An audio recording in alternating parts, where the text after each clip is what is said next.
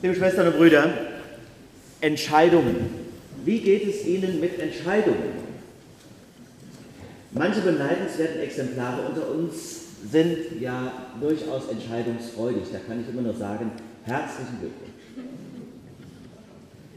Die wissen immer, was sie wollen, die quälen sich nicht, die schieben nichts auf die lange Bank, aber für die meisten von uns ist es doch wirklich der blanke Horror. Das geht ja schon beim Italiener los. Wenn du da hockst, bist du schon die Krise.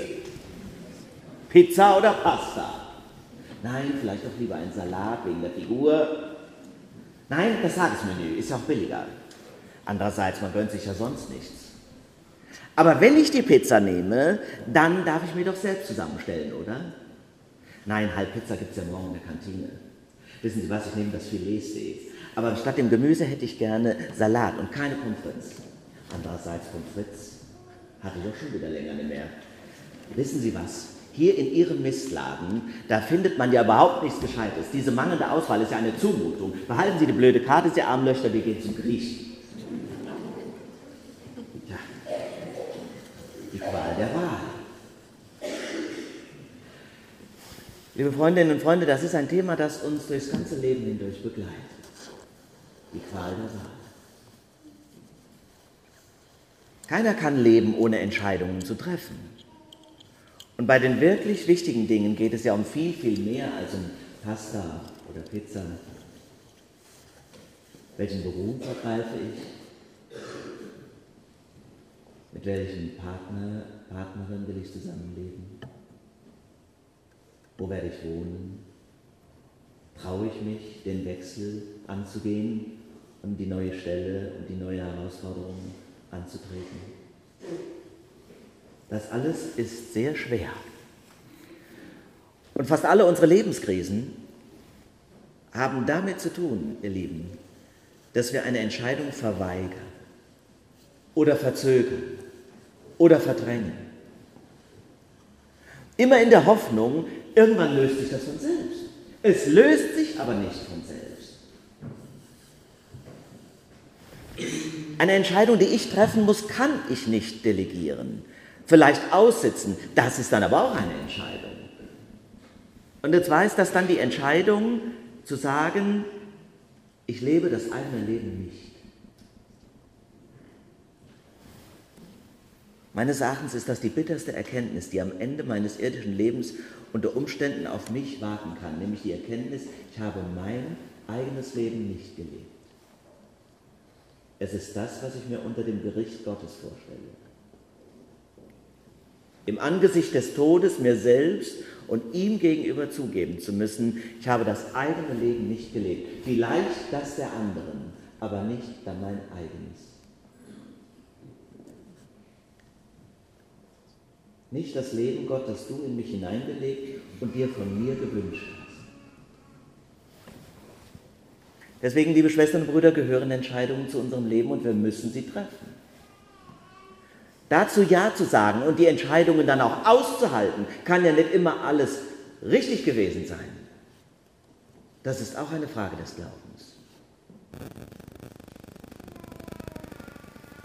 Jetzt ist ja der Glaube selbst auch eine Entscheidung.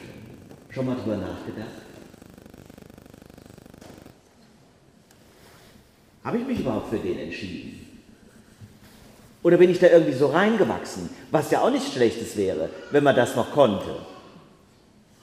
Andererseits, wenn du dich dann nie auch nochmal selbst entscheidest, ist ja auch irgendwie komisch. Plötzlich bist du Mitte 30 und aus Versehen immer noch evangelisch.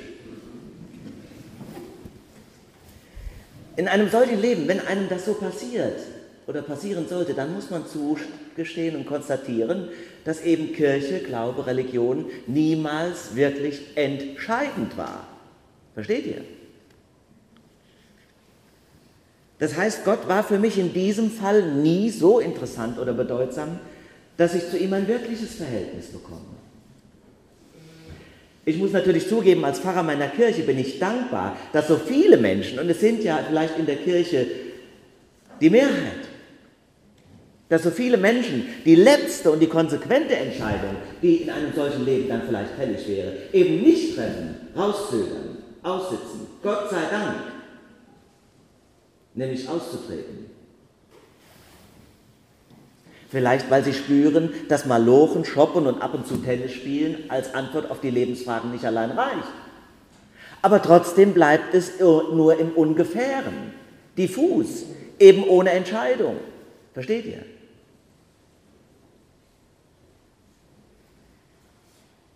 Heute, Schwestern und Brüder, begegnet uns Johannes der Täufer. Er ist in jedem Jahr die bestimmende Figur des dritten Adventes. Der Vorläufer Jesu, der Täufer, der Bußprediger, der, der vor allem mit dem einen Ruf vor Rohre macht, nämlich entscheidet euch. Er sagt, kehrt um, nehmt Gott ernst. Tut Buße, lasst euch taufen und lebt vor allem so, dass man an eurem Leben auch ablesen kann, dass ihr wirklich etwas mit Gott zu tun habt. Die Botschaft des Johannes ist ein einziger Ruf zur Entscheidung. Jetzt waren seine Zuhörer natürlich alles Juden, keine Heiden. Und die hatten natürlich das Gefühl, hör mal, Johannes, was schreist du denn so rum? Hallo, wir sind Juden, wir gehören schon dazu, wir glauben schon an Gott, was willst du denn noch von uns? Hör doch auf zu rudern, wir sind ein Land. Aber Johannes geifert, nein, ihr irrt euch. Wie ihr lebt, reicht nicht. Und dann sagt er, Gott kann aus diesen Steinen, wir müssen sagen, Gott kann hier aus diesen Fliesen dem Abraham Kinder erwecken, wenn er wollte. Euch braucht er dazu nicht. Nach dem Motto, so wischiwaschi-Gläubige wie ihr, die braucht kein Mensch, die den lieben Gott einen guten Mann sein lassen und ihre bräsigen Toleranz rechts und links sich für nichts und niemand interessieren, außer für den eigenen Vorteil. Johannes sagt, raus aus der Komfortzone, hinein in die Entschiedenheit. Und dabei, das finde ich besonders interessant, ist er kein Extremist und kein Fanatiker. Er lebt zwar selbst mit seinem Kamelhaarmantel und einfachster Kost in der Wüste, er ist ja quasi ein imposantes Exempel der rigorosen Nachfolge, aber von seinen Zuhörern verlangt er das nicht. Die sollen wohl entschieden glauben und entschieden leben, aber sie müssen nicht ihre ganze Existenz aufgeben. Sondern er sagt, ja was sagt er? Wer zwei Hemden hat, der gebe dem, der keines hat. Nicht mehr, nicht weniger. Und wer zu essen hat, der tue genauso. Und besonders beeindruckend sind für mich die beiden Beispiele mit den Zöllnern und den Soldaten. Vor allem als ich Militärpfarrer war, habe ich das mal mit ganz anderen Augen und sehr interessiert gelesen. Zöllner und Soldaten, ihr müsst euch vorstellen, das waren die beiden No-Go-Berufe, die man, wenn man was auf sich hielt, auf seine Herkunft, auf seinen Glauben als Jude auf keinen Fall eingegangen ist und paktiert doch nicht mit den Römern oder hat einen Beruf zu tun, der mit Gewalt und Unrecht und mit Betrug zu tun hat. Aber Johannes lässt sie gelten. Jeder soll an seinem Platz, an seinem Platz auf die Not und das Recht seines Mitmenschen achten. Jeder da, wo er steht. Jetzt könnt ihr ja mal überlegen, wo ihr steht. In eurem Beruf oder im Ruhestand als Junger oder Alter, als Gesunder oder Kranker, in der Familie. Was ist da meine Aufgabe? Entschieden zu sein. Und das Interessante ist, Gott erwartet gerade dort, wo man seine Hände nicht in Unschuld waschen kann, dass er Menschen findet, die für ihn wirken. Und sagt nicht, gib alles auf, Liebe Schwestern und Brüder, heute werden wir im Evangelium gefragt, wie entschieden wir glauben, wie entschieden wir leben. Die Welt der Religion ist eben kein Restaurantbesuch, wo ich auf der Speisekarte hin und her springe und mich nicht entscheiden kann. Der Glaube trägt und hält auch nicht, wenn ich je nach Stimmung mal hier koste und da koste. Bisschen Buddhismus, Ostern natürlich auf Kreta orthodox, zwischendurch ein bisschen bei den Anthroposophen. Die Welt des Glaubens lebt von der Entscheidung der Verbindlichkeit wie alle wesentlichen Bereiche unseres Lebens.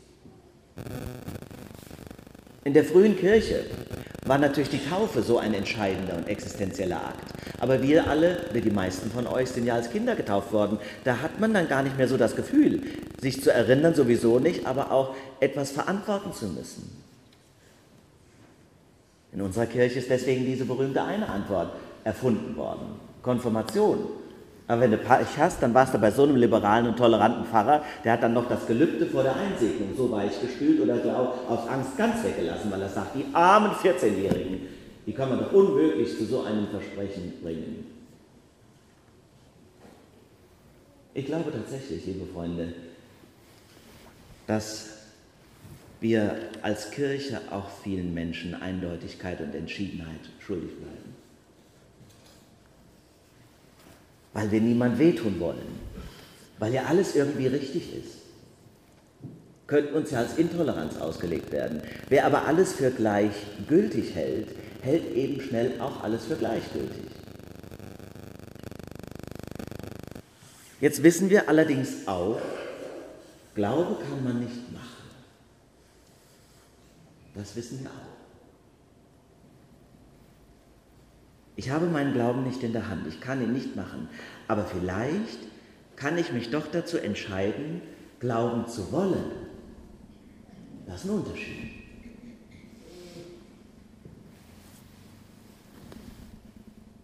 Wenn ich Menschen verheirate, dann erkläre ich oft, ja, das ist ein Unterschied, evangelische und katholische Trauung. Die evangelische Kirche diskriminiert Menschen, deren Ehe gescheitert ist, nicht. Schließt auch niemanden vom Abendmahl aus. Das heißt aber nicht, dass ich von Ihnen beiden erwarte, dass Sie mit heiligem Ernst in der Sekunde, wo Sie Ihr Ja sagen, es mit reinem und ganzem Herzen tun und dieses Versprechen heilig halten. Sie versprechen das nicht von mir, Sie versprechen das im Angesicht Gottes. Verbindlichkeit. Wo erleben wir das noch? Und eine Entscheidung auch mal durchtragen, auch wenn es anstrengend wird und ätzend.